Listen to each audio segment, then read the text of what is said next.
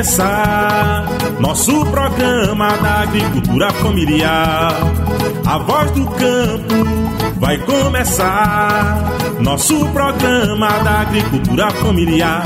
Betap Sindicato divulgam sua ação, fazendo um diálogo com a população. Betap Sindicato divulgam sua ação, fazendo um diálogo com a população.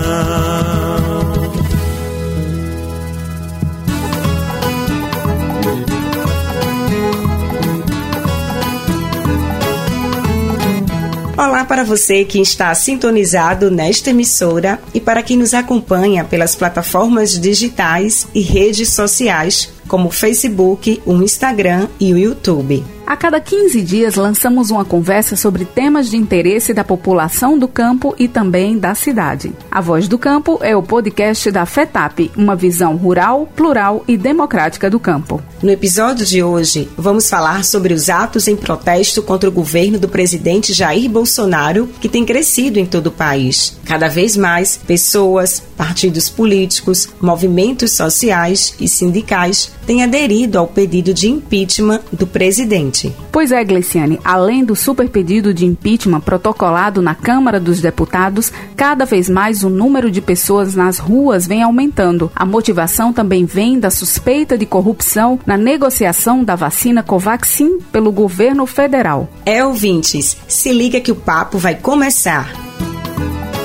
No dia 30 de junho, um super pedido de impeachment foi protocolado na Câmara Federal. O documento é assinado por 46 parlamentares, lideranças sociais, partidos políticos e movimentos. No texto, são citados mais de 20 crimes que teriam sido cometidos por Bolsonaro. Para falar sobre os atos fora Bolsonaro e a proporção que eles vêm tomando, convidamos a professora da Universidade Federal de Pernambuco e militante do Fórum de Mulheres de Pernambuco, Mariana Azevedo. Seja bem-vinda, Mariana. Conta pra gente um pouco da tua trajetória profissional, social e política. Olá a todas e todas, é um prazer estar falando aqui com o pessoal da FETAP com a Voz do Campo. Eu sou Mariana Azevedo, eu sou socióloga, professora de sociologia, também sou militante do Fórum de Mulheres de Pernambuco, que também faz parte da articulação de mulheres brasileiras. Eu faço parte do Fórum de Mulheres de Pernambuco desde 2006, quando na época também fazia parte da organização não governamental Instituto Papai. Eu trabalhei nessa ONG durante 15 anos anos fazendo gestão, coordenação de projetos sociais voltados ao campo de gênero e masculinidades. No momento não estou mais lá, mas continuo firme na luta aí junto com as companheiras do Fórum de Mulheres de Pernambuco. Professora, qual a sua avaliação em relação aos atos que vêm ocorrendo no país? Esse movimento de pedido de impeachment do presidente Jair Bolsonaro vem ganhando adesão de mais pessoas, partidos políticos, movimentos sociais e sindicais. Acredito que a avaliação de todo mundo, né, é muito positiva em relação à adesão que o Fora Bolsonaro tem ganhado agora nas ruas, né? Desde que esse governo começou, a gente tem tido movimentações que pedem o fim desse governo genocida, esse governo é um desgoverno, né?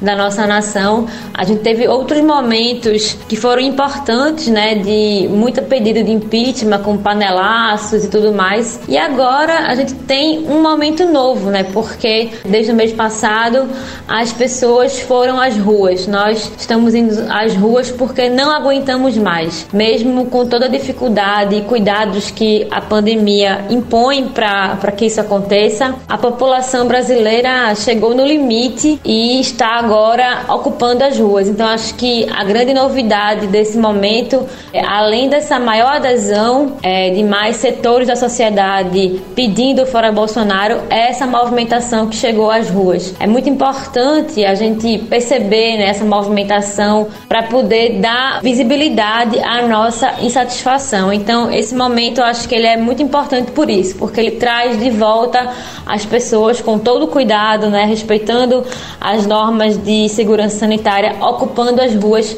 para mostrar a sua indignação, a sua insatisfação.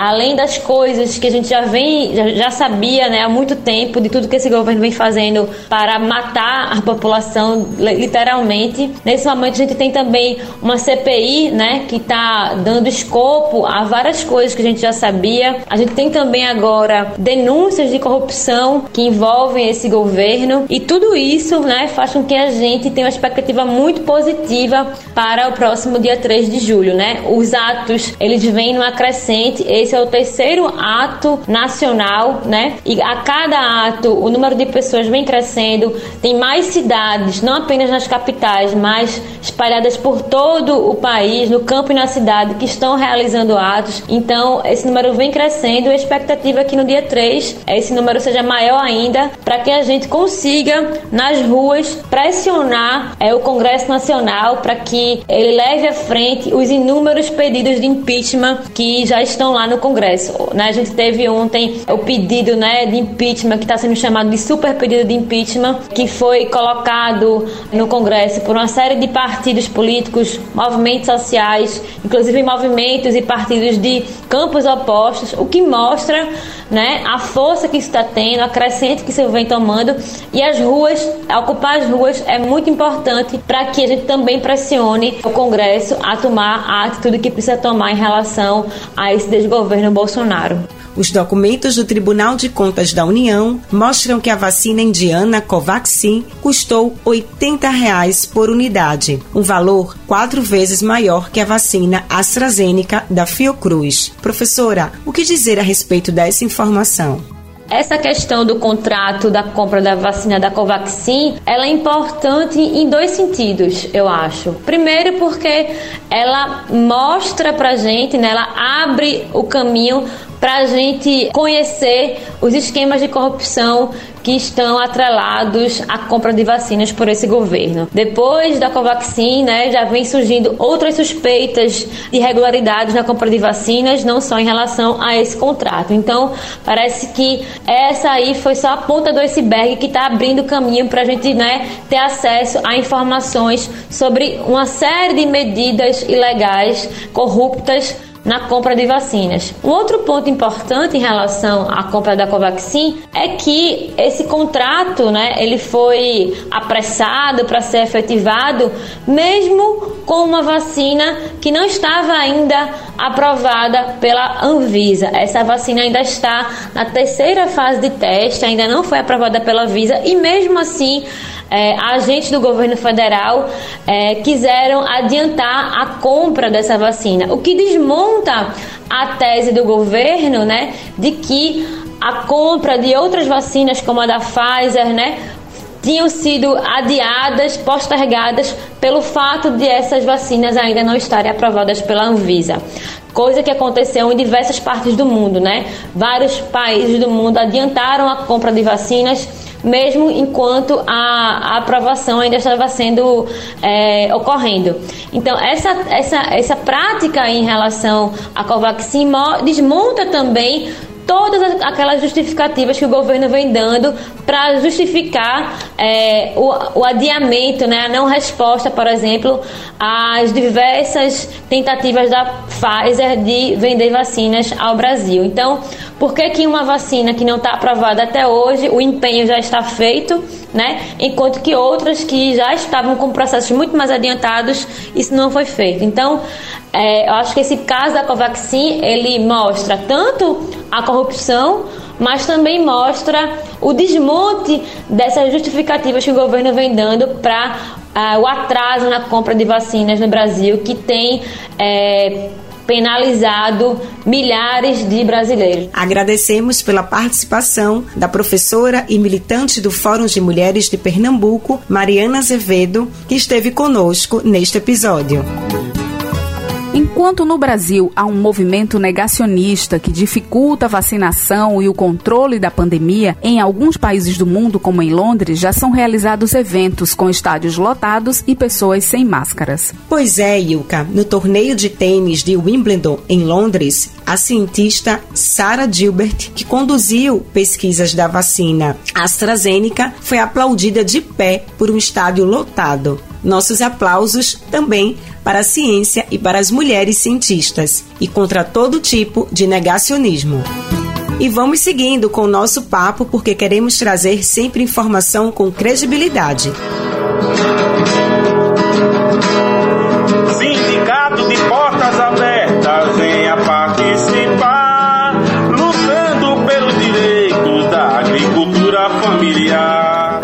campanha Sindicato de Portas Abertas continua pelo Estado. Quem traz notícias é o diretor de Finanças e Administração da FETAP, Paulo Roberto Santos, o Beto.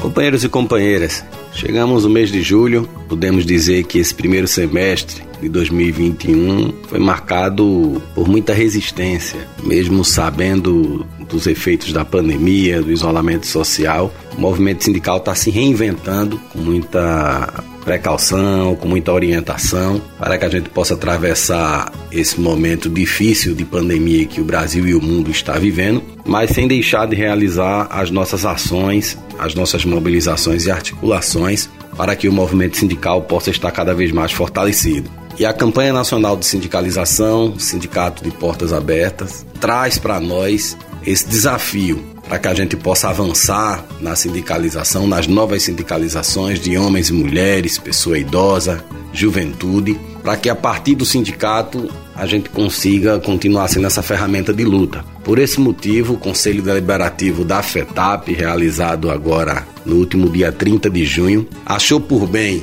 prorrogar o prazo da nossa campanha nacional de sindicalização, que a primeira fase encerraria agora no mês de junho, a segunda fase no mês de dezembro, e com isso nós estamos ampliando a nossa campanha para até junho do próximo ano de 2022. Isso não quer dizer que a gente deva diminuir o ritmo da nossa mobilização. Nós precisamos intensificar a nossa ação, tomando todos os cuidados necessários, mas tentar fazer as visitas nas comunidades, observando todas as orientações dos órgãos de saúde e segurança, mas sem deixar de levar a mensagem da importância do fortalecimento das nossas entidades sindicais. Então, estamos todos juntos, todas juntas, a direção da FETAP, dos sindicatos, imbuídos para que a nossa campanha nacional de sindicalização ela possa cada vez mais estar presente para o fortalecimento das nossas entidades sindicais. Era isso, um grande abraço, contem sempre conosco e vamos à luta. Nosso papo segue. Encerramos o mês de junho com a celebração dos 59 anos da FETAP. A federação e sindicatos marcaram o momento com ações solidárias e a participação nos atos fora Bolsonaro em Pernambuco. Continuamos na luta com a participação ativa nas ruas, apoiando os atos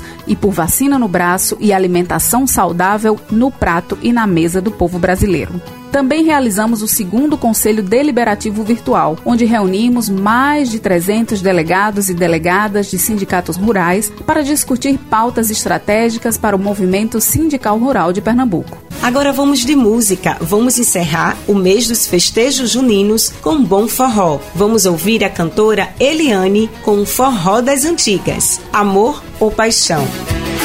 Você está sintonizado na Voz do Campo, o podcast da FETAP. Já não sei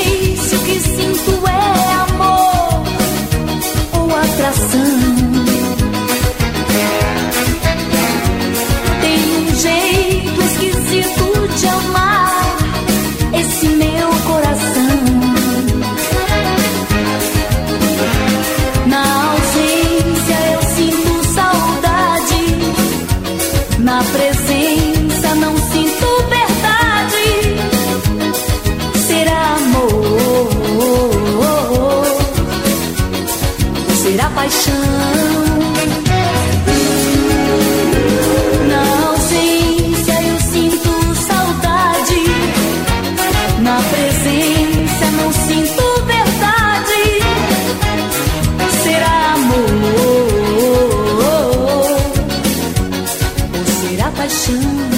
Antes de encerrar, a gente quer pedir para vocês conhecerem os perfis da FETAP nas redes sociais. Para quem ainda não está curtindo, entra lá, curte, compartilha com seus amigos esse podcast e outras informações de interesse do homem e da mulher do campo. É bem fácil de achar. No Instagram é só digitar FETAP underline oficial e no YouTube fetap.oficial. Obrigada pela sua companhia e não esqueçam de continuar usando a máscara, mantendo o distanciamento social e a higienização das mãos. Fique ligado também no calendário de vacinação do seu município. Vacina sim, vacina para todos e todas. Nos encontramos na próxima edição.